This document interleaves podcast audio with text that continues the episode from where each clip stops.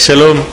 Aujourd'hui, Be'ezat Hashem, nous allons commencer un chiot sur Purim, euh, pas très long, qui concerne euh, une des facettes de cette fête de Purim et d'une manière générale euh, du mois de Hadar.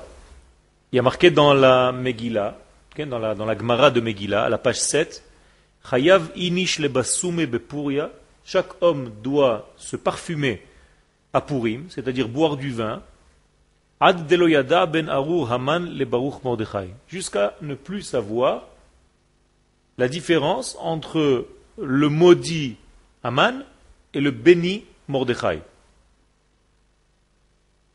Qu'est-ce que les sages viennent nous enseigner par cette halacha qui apparemment est, très bizarre? On n'a jamais vu que la Torah, que les sages nous obligent à boire de cette manière-là jusqu'à perdre la raison, perdre la connaissance, perdre le savoir, ne plus faire de distinction entre quelque chose d'aussi énorme que béni Mordechai et maudit Haman. Comment les sages sont arrivés à une chose, à une, conclusion telle que celle-ci? Les sages nous disent qu'il faut revenir à la base. Nous savons qu'à la base, c'est-à-dire lors de la création du monde, lorsqu'Akadosh Baruch a créé l'homme et la femme, et que le serpent est apparu, quand le serpent a commencé à faire tomber Ève, puis par la suite Adam, dans cette faute, dans cette fameuse faute d'avoir mangé et consommé de l'arbre de la connaissance du bien et du mal, si vous remarquez là-bas dans les psukim, dans les versets, on marque, on mentionne que tous les sens de l'homme se sont euh, perturbés. C'est-à-dire, l'odorat est le seul sens dans tous les sens de l'homme qui n'a pas été touché. On voit là-bas, par exemple, comme il est écrit, la femme a vu que l'arbre était bon à consommer, qu'il était une attirance pour les yeux. Donc on voit que les yeux sont tombés dans la faute. Après, il est écrit Vatikach mipirio. La femme a pris le fruit, donc le sens du toucher a été endommagé. Vatochal, elle a goûté, donc le sens de du goût a été perturbé. Elle a entendu le conseil, le mauvais conseil du serpent, donc l'ouïe a été perturbé endommagé. Il nous reste donc un seul sens, le sens de l'odorat, concernant lequel il n'y a rien. Rien n'est marqué. Et les Chachamim nous disent, conclusion, l'odorat est le seul sens qui est resté intègre, entier, propre, qui n'a pas été perturbé, endommagé dans cette première faute. Et pourquoi c'est tellement important? C'est important parce qu'il nous faut un point, un fil, un début de fil à tirer pour la correction, pour faire le tikkun, pour faire la réparation. Si cette réparation devait se faire devant les cinq sens qui étaient complètement perturbés, on ne sait pas trop par quel bout commencer pour la correction. Or, là, nous avons un sens qui n'a pas été endommagé, et ce sens qui n'a pas été endommagé, par ce sens-là, par le sens de l'odorat, nous avons la capacité de tirer un fil et de commencer de réaliser notre vrai tikkun, notre réparation. Et c'est pour ça que la véritable traduction de ce que les sages nous disent dans la Gemara que nous avons cité tout à l'heure dans le traité de Megillah à la page 7, il n'y a pas marqué que l'homme à Purim doit se saouler.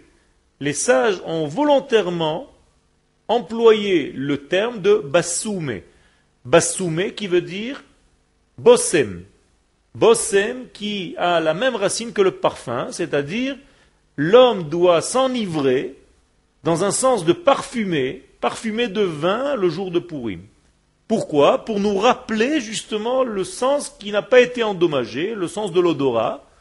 Et donc, les sages de nous dire que par l'odorat, le jour de Purim, nous avons quelque chose de très fort qui peut nous sortir de la négativité qui se trouve dans cette période-là pour nous ramener vers la lumière. Alors je vous pose la question, quelle négativité peut-il y avoir le jour de Purim?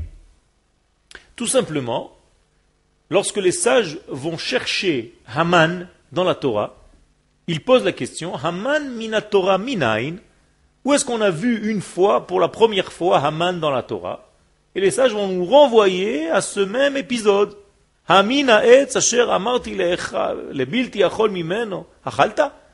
Est-ce que tu as mangé de l'arbre interdit? C'est-à-dire que les sages vont chercher Haman dans la consommation de l'arbre de la connaissance du bien et du mal.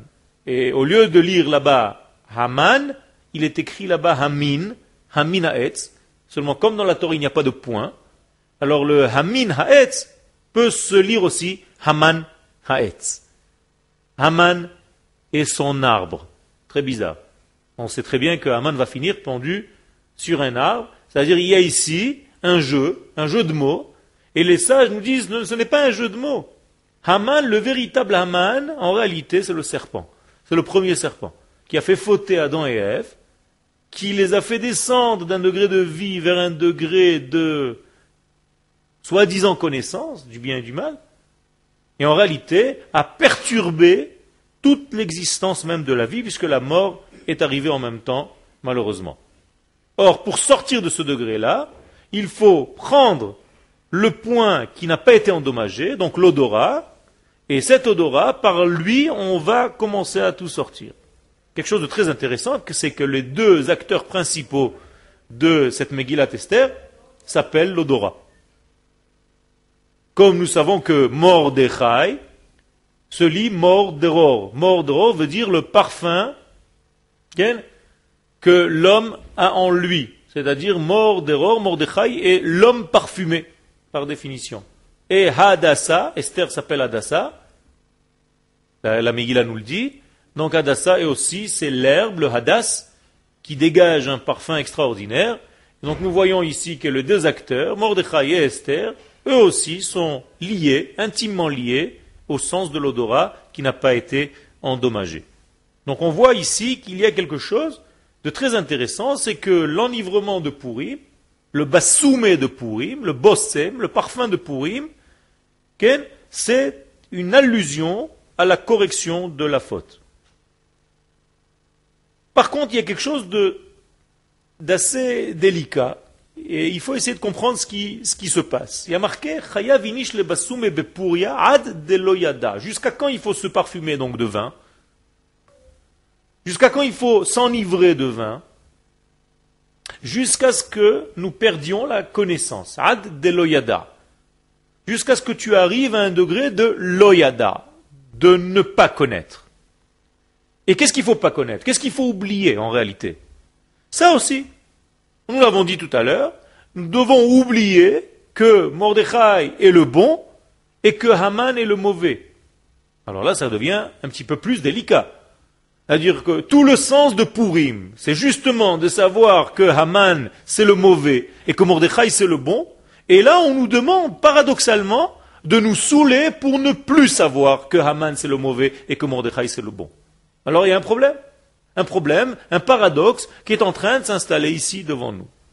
En réalité, l'essentiel de ce jour de Purim se trouve à l'intérieur de ce paradoxe, de cette contradiction. C'est-à-dire que nous devons comprendre d'abord qu'Akadosh Baruch se dévoile dans ce monde dans le bien comme dans le moins bien. Akadosh Baruch se dévoile dans le monde dans une situation qui est comparée à Mordechai, c'est-à-dire une situation de bon, mais aussi Akadosh Baruch peut choisir un chemin de dévoilement qui s'appelle Haman c'est-à-dire un chemin de dévoilement qui n'est pas très clair à tes yeux. Et toi, homme, lorsque tu verras cette situation, tu vas te dire, Dieu ne peut pas être dans ce comportement. Dieu ne peut pas être dans ce cheminement. Dieu ne peut pas être dans ce processus de Géoula. Et on te dit, oui monsieur, ça peut exister. La preuve, un jour dans l'année, on doit arriver à cette prise de conscience qu'Akadosh Baruch peut utiliser des chemins qui ne te paraissent pas logiques justement pour faire avancer son processus de dévoilement messianique. Et d'où va provenir la joie? Justement, la joie va provenir de cette connaissance, de cette prise de conscience que de temps en temps, une fois dans l'année, nous devons faire un lâcher-prise. Et ce lâcher-prise, c'est le jour de Purim, par définition. C'est-à-dire qu'on va boire jusqu'à lâcher-prise pour comprendre qu'Akadosh Baruch peut faire sa Géoula de différentes manières. Et quelle est la véritable joie Le sommet de la joie de Purim, et on terminera le cours par cette donnée-là, le sommet de Purim, c'est qu'en réalité, la simcha, la joie ne vient pas parce que je comprends quelque chose, parce que j'ai pris conscience de quelque chose, mais tout simplement parce que je vis mon être Israël et j'ai une foi authentique dans ce qu'Akadosh Baruch a choisi un peuple malgré moi. Je ne sais même pas pourquoi. Seulement parce qu'il a eu envie de moi, qui Kadosh Baruch a eu envie d'Israël, de choisir Israël, c'est pour cela que la simcha est aussi grande le jour de Purim. C'est-à-dire que ce n'est pas une compréhension logique, il n'y a pas de raison logique à ce choix divin pour Israël. Kacha, comme ça. Ça, ce degré-là, ça amène la joie de Purim. Chag Sameach.